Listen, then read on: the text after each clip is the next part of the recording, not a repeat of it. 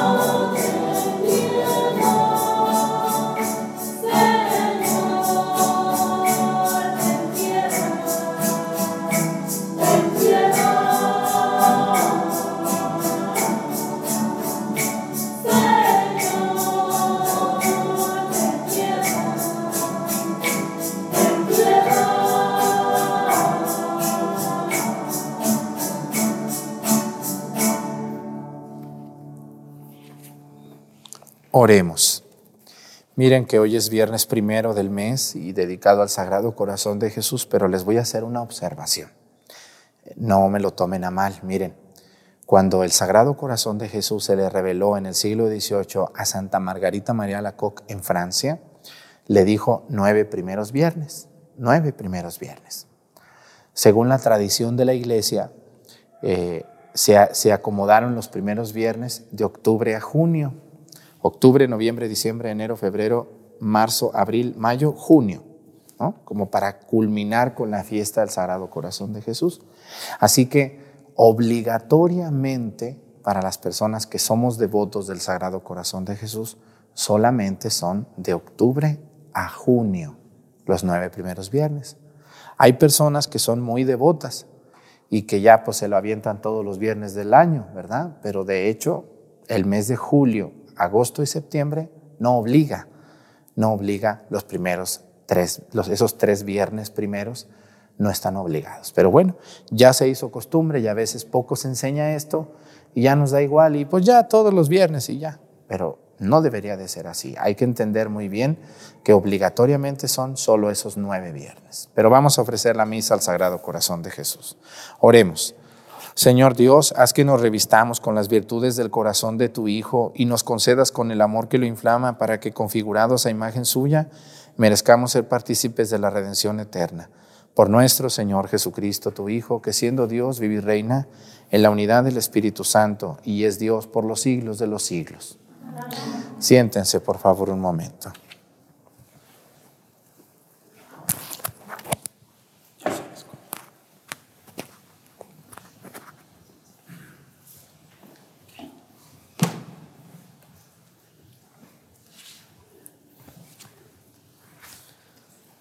Del libro del Génesis.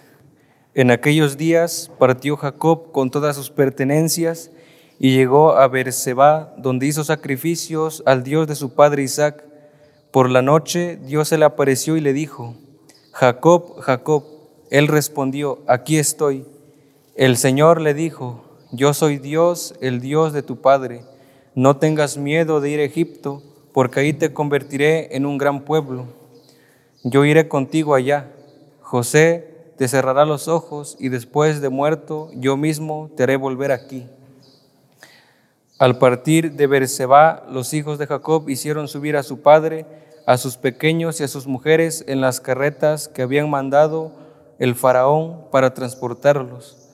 Tomaron el ganado y cuanto habían adquirido en la tierra de Canaán y fueron a Egipto. Jacob y todos sus descendientes, sus hijos y nietos, sus hijas y nietas. Jacob mandó a Judá por delante para que le avisara a José y le preparara un sitio en la región de Josén. Cuando ya estaban por llegar, José enganchó su carroza y se fue a Gosén para recibir a su padre. Apenas lo vio, corrió a su encuentro y abrazándolo largamente se puso a llorar. Jacob le dijo a José, ya puedo morir tranquilo, pues te he vuelto a ver y vives todavía. Palabra de Dios.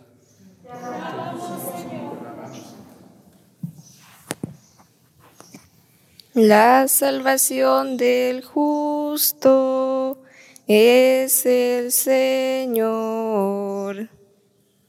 La salvación del justo es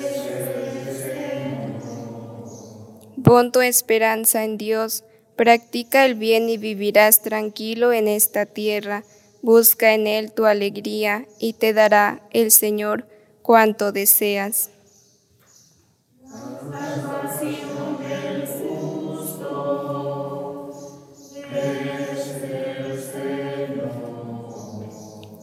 Cuida el Señor la vida de los buenos y su herencia perdura no se marchitarán en la sequía y en tiempos de escasez tendrán hartura.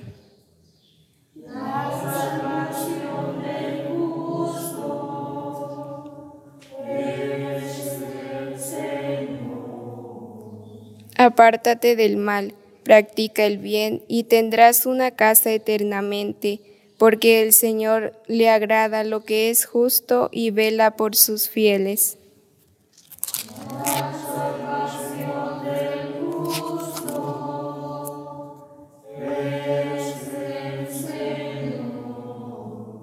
De pie.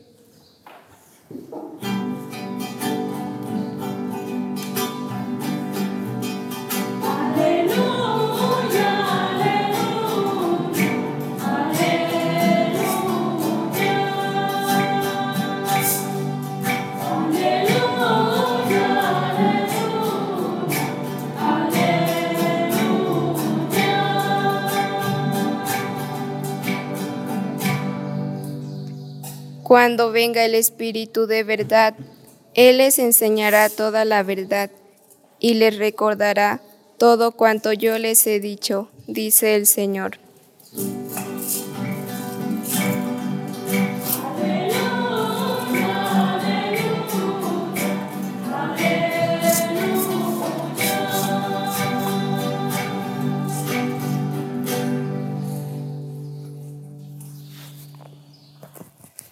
El Señor esté con ustedes.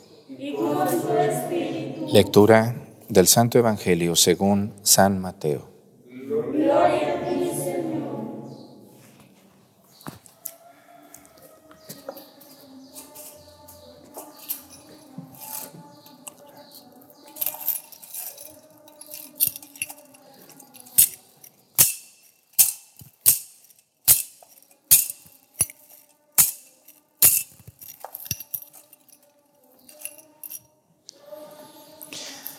En aquel tiempo Jesús dijo a sus apóstoles, yo los envío como ovejas entre lobos.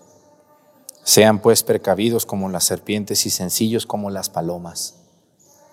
Cuídense de la gente porque los llevarán a los tribunales, los azotarán en las sinagogas, los llevarán ante gobernadores y reyes por mi causa. Así darán testimonio de mí ante ellos y ante los paganos. Pero cuando los entreguen no se preocupen por lo que van a decir o por la forma de decirlo porque en ese momento se les inspirará lo que han de decir, pues no serán ustedes los que hablen, sino el Espíritu de su Padre, el que habitará por ustedes. El hermano entregará a su hermano, el hermano entregará su hermano a la muerte y el padre a su hijo. Los hijos se levantarán contra sus padres y los matarán. Todos los odiarán a ustedes por mi causa, pero el que persevere hasta el fin se salvará. Cuando los persigan en una ciudad, huyan a otra. Yo les aseguro que no alcanzarán a recorrer todas las ciudades de Israel antes de que venga el Hijo del Hombre. Palabra del Señor. Gloria a ti, Señor Jesús. Siéntense, por favor. Miren, Jesús vino, yo les he dicho ya varias veces, Jesús vino la primera tarea de Jesús fue venir a dar a redimirnos y redimirnos es darle sentido a nuestra existencia para que cuando muramos la gente que buscó a Dios, que lo quiso, que lo siguió, pueda ver a Dios cara a cara. Esa, esa es la primera cosa a la que vino Jesús, a salvarnos. Por eso en el credo decimos que, va, que, que creo en Jesucristo, Hijo único de Dios, nacido del Padre antes de todos los siglos, Dios de Dios, luz de luz, Dios verdadero de Dios verdadero, etcétera que, vendrá de nuevo para juzgar a vivos y muertos y su reino no tendrá fin. A eso vino Jesús. Pero cuando Jesús vino, pues no nomás vino a predicar, no nomás vino y dijo, pues ahí está, y ahí ustedes háganle como quieran. No. Eso es lo que muchos, muchas sectas protestantes hacen. Ellos sí quieren hacer lo que ellos quieran, como ellos quieran, donde ellos quieran, cuando ellos quieran, y nadie les puede decir nada. Y eso es un equívoco de la misión de Jesús. Cuando Jesús vino, Jesús dejó una, estructura muy clara. Él llamó nomás a doce. No llegaban otros y decían, bueno, pues tú también vente, vamos a hacer trece. Y ahora, no, pues tú también me caes bien, vente, somos catorce. No.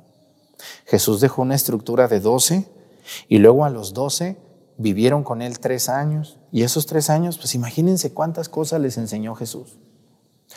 Les puso los milagros que nosotros vemos en los evangelios y que nos maravillan, pues son, son, son un resumen muy pequeñito de todas las maravillas que los apóstoles vieron. Imagínense los ojos de Pedro, de Andrés, de Santiago, de Juan, de Felipe, cuántas cosas vieron y sus oídos, cuántas cosas le oyeron a Jesús.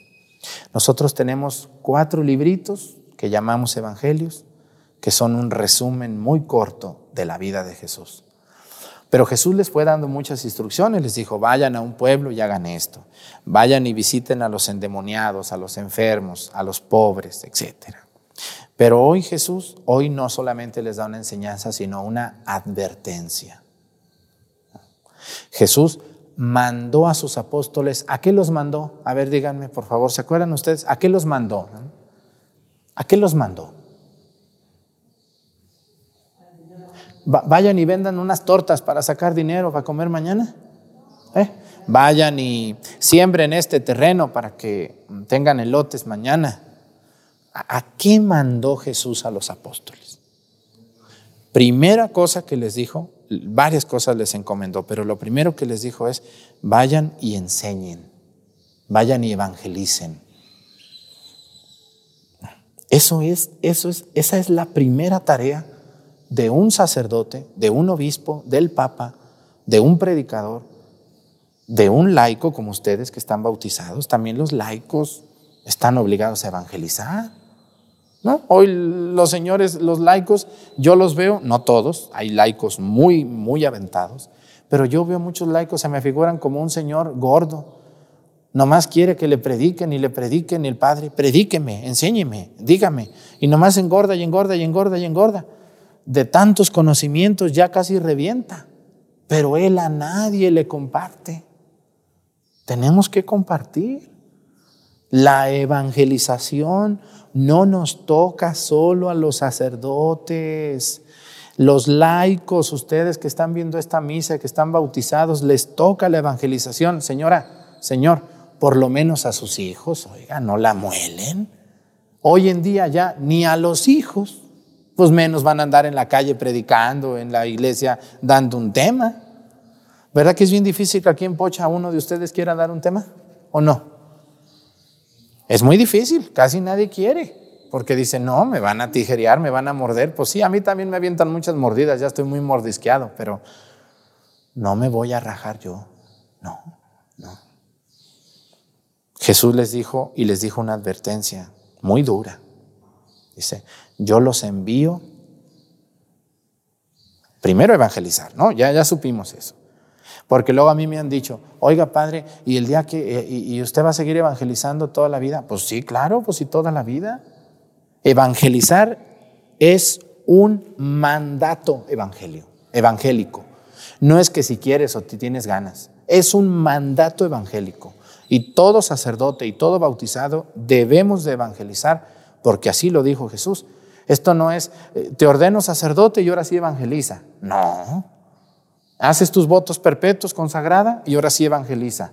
No, la señora hasta que ya fue a mil cursos, entonces ya evangeliza. No, la evangelización es de todos.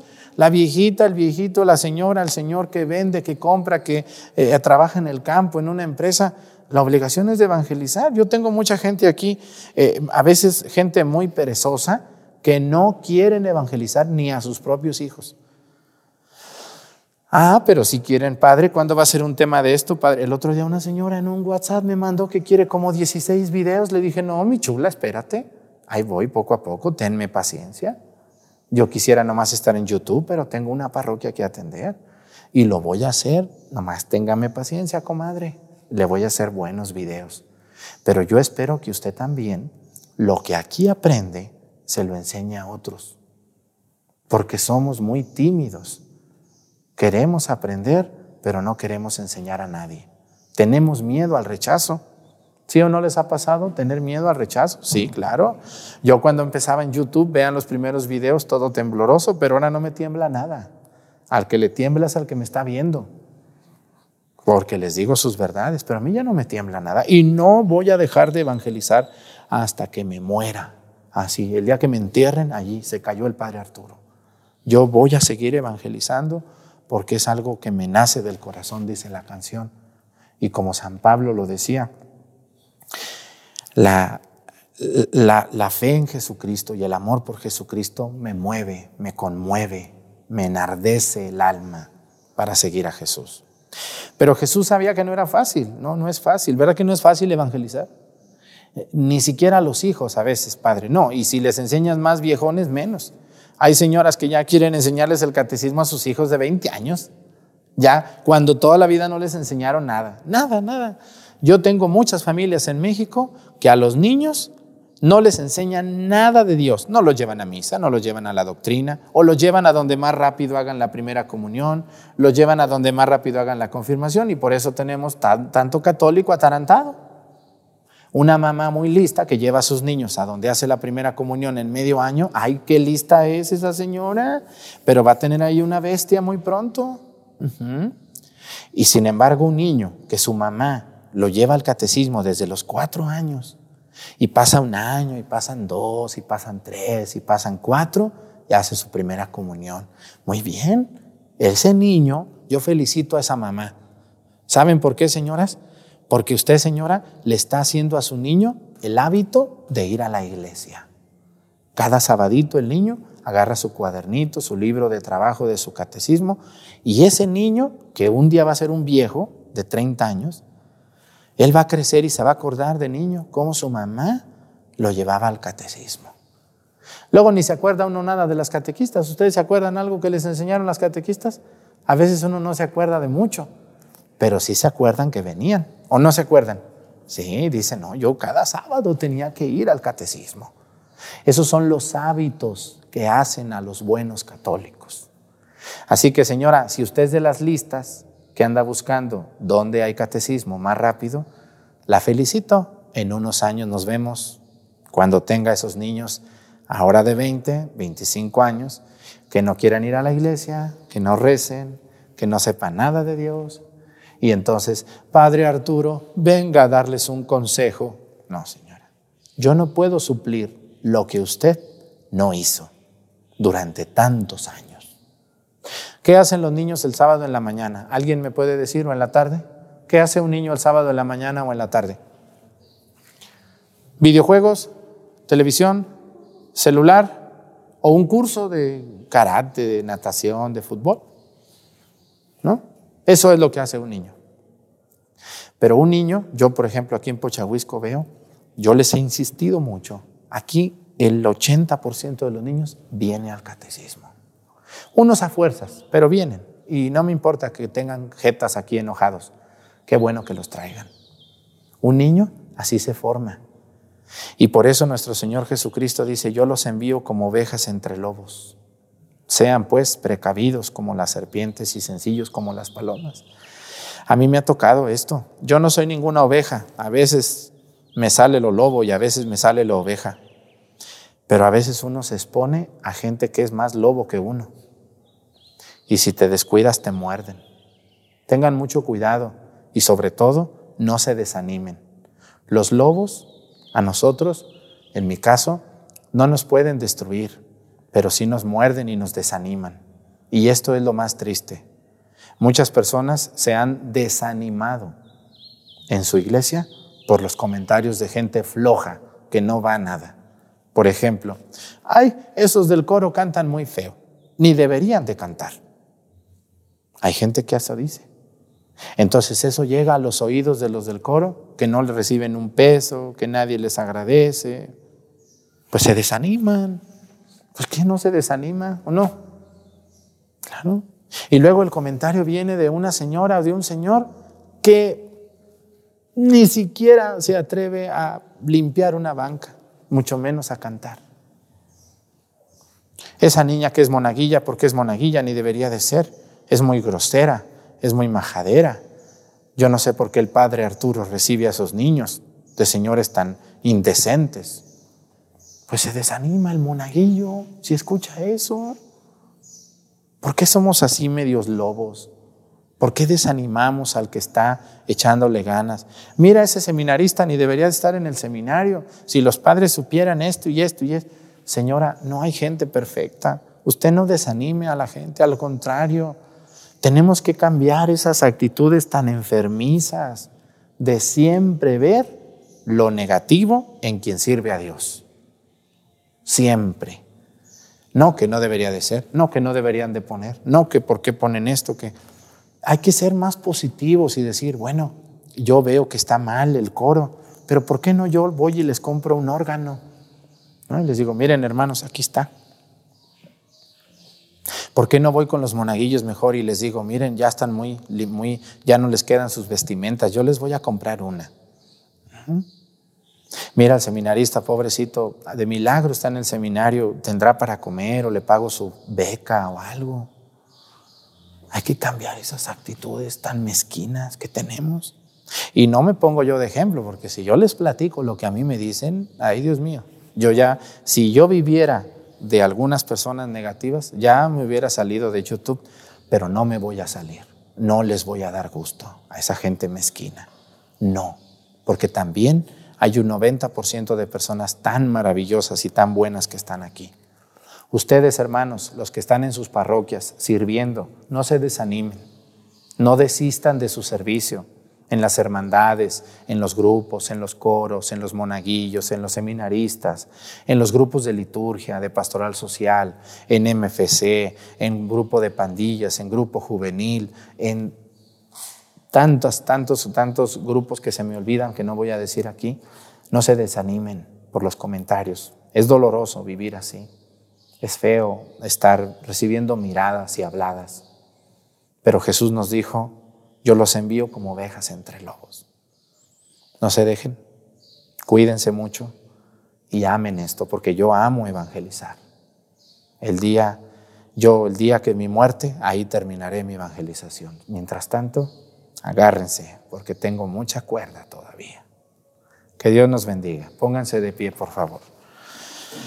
Presentemos ante el Señor nuestras intenciones. Vamos a decir todos, Padre, escúchanos. Padre, escúchanos. Hablando del seminarista, no, te desanimen.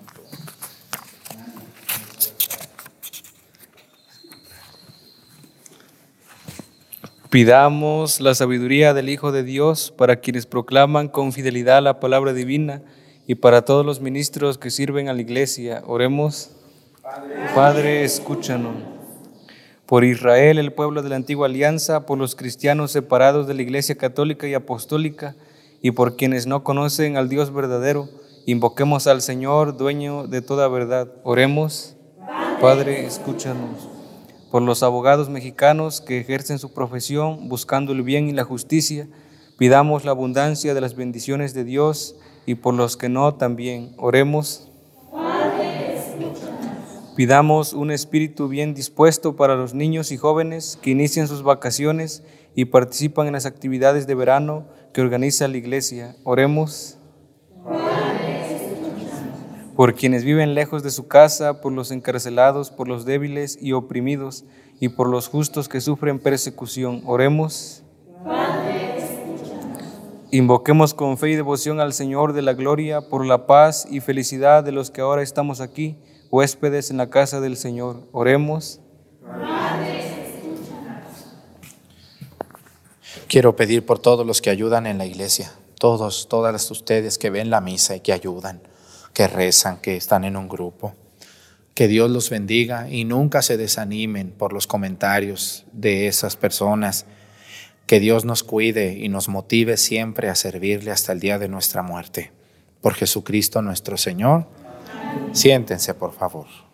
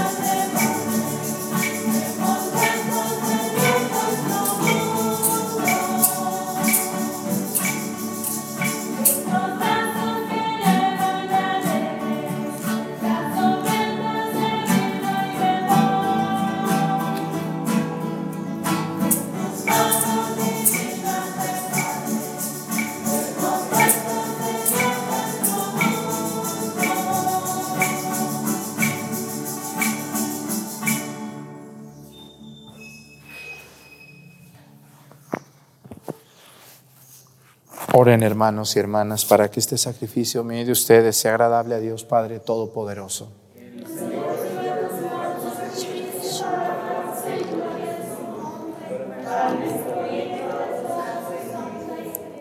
Dios nuestro, Padre de misericordia, que por el inmenso amor con que nos has amado, nos diste con inefable bondad a tu unigénito, concédenos que unidos íntimamente a Él te ofrezcamos una digna oblación. Por Jesucristo nuestro Señor, el Señor esté con ustedes. Levantemos el corazón. Demos gracias al Señor nuestro Dios. En verdad es justo y necesario, es nuestro deber y salvación darte gracias siempre y en todo lugar, Señor Padre Santo, Dios Todopoderoso y Eterno, pues por amor creaste al hombre y aunque condenado justamente lo redimiste por tu misericordia. Por Cristo, Señor nuestro, por Él los ángeles y los arcángeles y todos los coros celestiales celebran tu gloria unidos en común alegría. Permítenos asociarnos a sus voces cantando humildemente tu alabanza.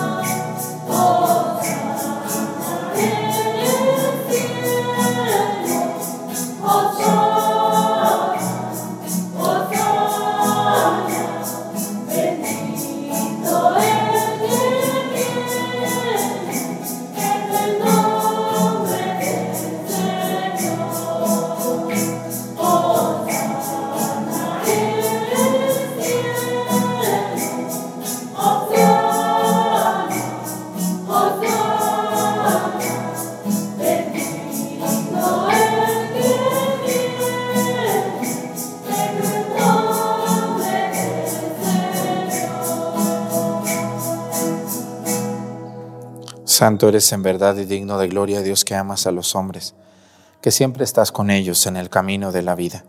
Bendito es en verdad tu Hijo, que está presente en medio de nosotros. Cuando somos congregados por su amor y como hizo en otro tiempo con sus discípulos, nos explica las escrituras y parte para nosotros el pan. Por eso te rogamos, Padre misericordioso, que envíes tu Espíritu Santo para que santifique estos dones del pan y del vino de manera que se conviertan para nosotros en el cuerpo y la sangre de Jesucristo nuestro Señor, el cual, en la víspera de su pasión en la noche de la última cena, tomó pan, te bendijo, lo partió y lo dio a sus discípulos, diciendo, Tomen y coman todos de él, porque esto es mi cuerpo, que será entregado por ustedes.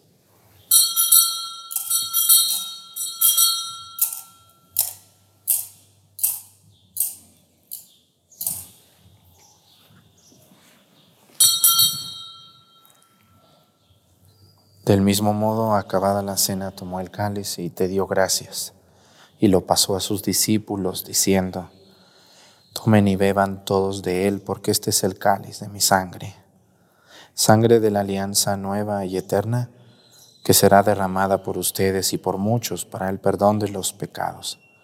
Hagan esto en conmemoración mía.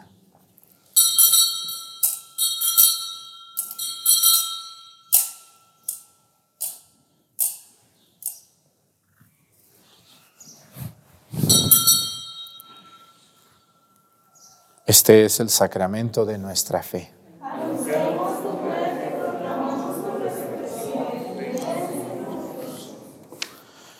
Por eso, Padre Santo, al celebrar el memorial de Cristo, tu Hijo, nuestro Salvador, al que condujiste por su pasión y muerte en cruz a la gloria de la resurrección, y lo sentaste a tu derecha, anunciamos la hora de tu amor hasta que Él venga, y te ofrecemos el pan de vida y el cáliz de bendición. Mira con bondad la ofrenda de tu iglesia en la que se hace presente el sacrificio pascual de Cristo que se nos ha confiado. Y concédenos por la fuerza del Espíritu de tu amor, ser contados ahora y por siempre entre el número de los miembros de tu Hijo, cuyo cuerpo y sangre comulgamos. Renueva, Señor, a tu iglesia con la luz del Evangelio y consolida el vínculo de unidad entre los fieles y los pastores de tu pueblo, con nuestro Papa Francisco, nuestro Obispo Salvador, y todo el orden episcopal para que tu pueblo brille en este mundo dividido por las discordias, como signo profético de unidad y de paz. Acuérdate de nuestros hermanos que se durmieron en la paz de Cristo y de todos los difuntos cuya fe solo tú conociste. Admítelos a contemplar la luz de tu rostro y dales la plenitud de la vida en la resurrección. Y terminada nuestra peregrinación por este mundo, concédenos también a nosotros llegar a la morada eterna, donde viviremos siempre contigo y con Santa María, la Virgen Madre de Dios, con su esposo San José, con los apóstoles y los mártires, y en comunión con todos los santos te alabaremos y te glorificaremos por Jesucristo, Señor nuestro.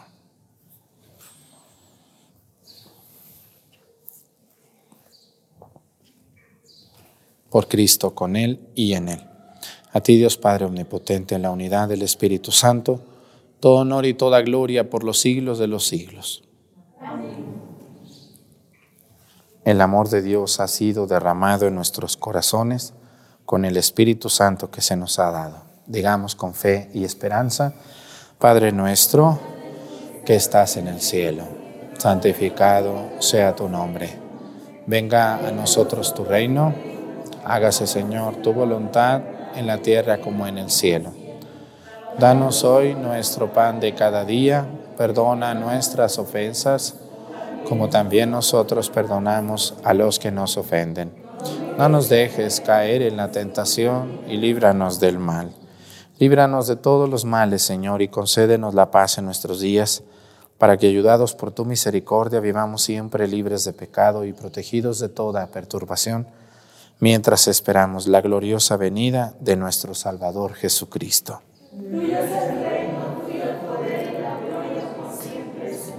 Señor Jesucristo, que dijiste a tus apóstoles, la paz les dejo, mi paz les doy.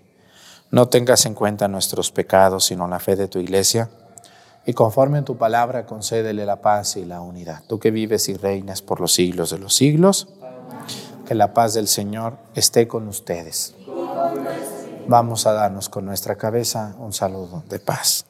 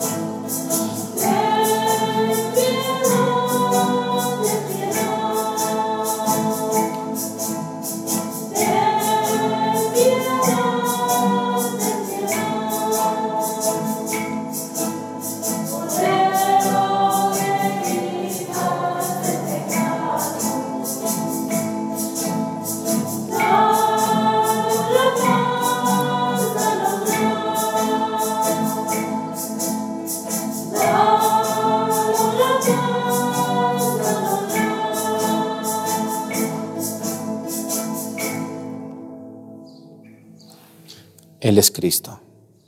Es el Cordero de Dios que quita los pecados del mundo. Dichosos los invitados a la cena del Señor.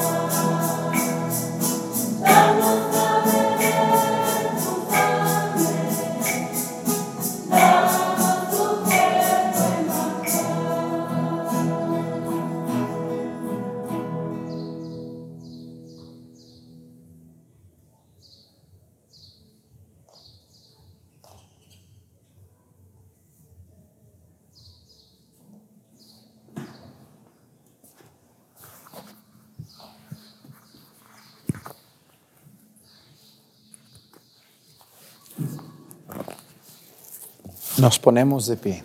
Oremos. Habiendo participado de tu sacramento de amor, imploramos, Señor, tu clemencia para que configurados en Cristo en la tierra merezcamos compartir su gloria en el cielo. El que vive y reina por los siglos de los siglos. Pues muchas felicidades a todos los que ayudan en la iglesia, a todos los que me ayudan aquí a mí en, en la parroquia, en todos estos pueblos que lo hacen con todas las ganas. A veces nos equivocamos, pero nunca, nunca nos equivocamos adrede. De verdad se los digo, cuando alguien no lee bien, o el canto, o la luz, no es adrede, pues ya les he dicho yo que no somos actores, somos siervos de Dios solamente, servidores del Señor. Así que perdónenos nuestros defectos, hay poquito, por favor, cuando vean la misa. Y bueno, a todos los que sirven en una parroquia, y que ven la misa, yo los felicito mucho, síganlo haciendo, aunque los critiquen, los desanimen, eh, hablen de ustedes. Pues así es la evangelización a veces de injusta, pero al final tendrán su recompensa. Y esa la dará Dios, ¿qué más quieren? Muchas felicidades a todos los que sirven en una parroquia, en el grupo que sea, en la hermandad que sea, en la asociación que sea. Que Dios me los bendiga mucho, que el Señor esté con ustedes en la bendición de Dios Padre, Hijo y Espíritu Santo descienda sobre ustedes y permanezca para siempre. Hermanos, esta celebración ha terminado, nos podemos ir en paz. Muy buenos días, hasta mañana.